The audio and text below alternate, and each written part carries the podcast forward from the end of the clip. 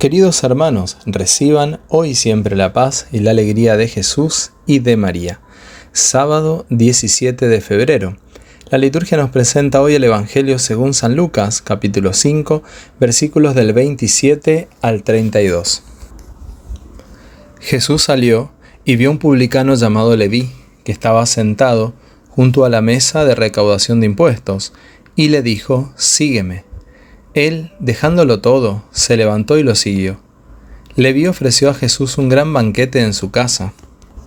Había numerosos publicanos y otras personas que estaban a la mesa con ellos. Los fariseos y sus escribas murmuraban y decían a los discípulos de Jesús, ¿Por qué ustedes comen y beben con publicanos y pecadores?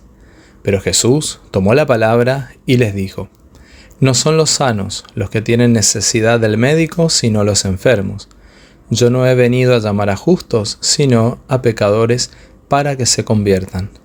Palabra del Señor, gloria a ti, Señor Jesús. Jesús llamó a Mateo, quien reconoce ser pecador, pero que además se abre al amor y al perdón de Dios. También nosotros tenemos necesidad de reconocer los propios pecados, límites y debilidades. De este modo se nos abren las puertas del corazón de Jesús, que puede y quiere renovarnos hasta lo más profundo de nuestro ser. Al igual que Mateo, debemos abrirnos a la verdad y reconocer nuestras faltas. De este modo, le permitiremos obrar en nosotros, ya que Él ha venido no para los sanos, sino para los enfermos, no para los justos, sino para los pecadores. Hoy tomémonos un tiempo para pedirle al Espíritu Santo que nos ayude a experimentar la paciencia y la ternura de Dios, a fin de ser pacientes y misericordiosos con quienes necesitan experimentar el amor de Dios. Jesús llama a Leví, a Mateo, que hacía una función que no era muy querida por la gente en esa época, porque no le cobraban lo justo, ¿eh? eran sumas que a veces no podían pagar. Entonces, realmente el oficio de Mateo y la situación en la que estaba no era muy agradable para él ni para la gente de su época. Enredado con, su trabajo, eh, con esta situación, en medio de su labor cotidiana, aparece un hombre, Jesús de Nazaret que lo mira, lo contempla a Mateo en su trabajo, en su quehacer, y le dice, sígueme. A Mateo no le importó dejar su puesto de trabajo. Tal vez tendría que dar explicaciones por qué renunciaba a, ese, a esa labor. Sin embargo, es tan fuerte lo que siente en su corazón que lo único que ahora tiene sentido para él en su vida es seguirlo al Señor, seguirlo a Jesús de Nazaret. Nuestra vida es un continuo seguimiento al Señor, seguir sus pasos, seguir su palabra, sus consejos, en, definitiva seguir su ejemplo. Amar como Jesús amó, perdonar como Jesús perdonó, sonreír como Jesús sonrió, confiar como Jesús confió, llamar como Jesús llamó, invitar como Jesús invitó. Cada uno de nosotros tiene un potencial enorme para hacer el bien. Jesús vino por los pecadores, es decir, vino por ti y por mí. Vino por los enfermos, es decir, vino por cada uno de nosotros.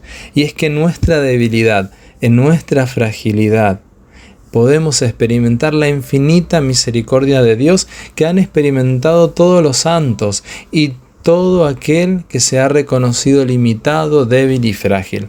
Cuando reconozco que no puedo solo, que no tengo yo toda la fuerza, allí viene Dios en mi debilidad, en mi ayuda. Hoy podemos orar y decirle a Jesús, Señor, ten compasión de mí, ten misericordia de mí. Oremos juntos. Amado Dios, quiero alabarte y bendecirte, darte gracias en este día. Quiero glorificarte, Señor, porque eres un Dios amoroso, un Dios cercano. Eres, Señor, aquel que me amó antes de que naciera. Has venido por mí, Señor, que soy pecador, que soy débil, frágil, que tengo mis enfermedades. Has venido a sanarnos, a salvarnos, a rescatarnos, Señor. Hoy me quiero dejar salvar por ti. Me quiero dejar abrazar por ti, sentir tu infinita misericordia. Señor Jesús, ten compasión de mí. Ten compasión de mi debilidad. Ten compasión de todo lo que me falta aún para poder ser más parecido a ti. Ten compasión, Señor, de las veces que no puedo llevar adelante aquello que tú me pides, aquellos propósitos que me propongo. Hoy te pido la gracia para poder concretar todo lo que voy sintiendo en el corazón, todo lo que tú me vas pidiendo. Amado Dios, dame la gracia de la perseverancia, de la constancia y disciplina, para que cada día pueda escuchar tu voz y seguir tus pasos y así también ser un mensajero de tu paz, de tu amor y llevar esa fuerza de tu palabra, de tu presencia a tantos hermanos que necesitan, para que ellos también puedan escuchar a través de mi vida el llamado que tú les haces a seguirte en perseverancia, en confianza y en fidelidad. Hoy también quiero pedir la presencia del Espíritu Santo Ven Espíritu Santo sobre mi vida, sobre mi familia, sobre mi comunidad, mi parroquia. Ven Espíritu Santo sobre todos nosotros. Sigue levantando a los caídos, sigue sanando a los enfermos, levantando a aquellos que están débiles. Amado Espíritu Santo, quédate en nuestras vidas y con tus divinas inspiraciones, danos la gracia de poner por obra todo lo que vamos experimentando en el corazón. María, Madre de la Fe, Esposa del Espíritu Santo, ruega por cada uno de nosotros. El Señor esté contigo y la bendición de Dios Todopoderoso del Padre, del Hijo y del Espíritu Santo descienda sobre ti y te acompañe siempre. Amén. Querido hermano, querida hermana, que el Señor te bendiga, que tengas un bendecido fin de semana te recuerdo que mañana tendremos Alimentados con la Palabra de Dios, primer domingo de Cuaresma, a partir de las 11 horas, horario de Argentina, eh, a través de nuestro canal de YouTube. También quiero invitarles a todos los que viven en provincia de Buenos Aires, San Miguel, alrededores, capital federal. Mañana, a partir de las 16 horas, en la Catedral de San Miguel, estaré presidiendo y celebrando la misa por enfermos y afligidos. ¿eh?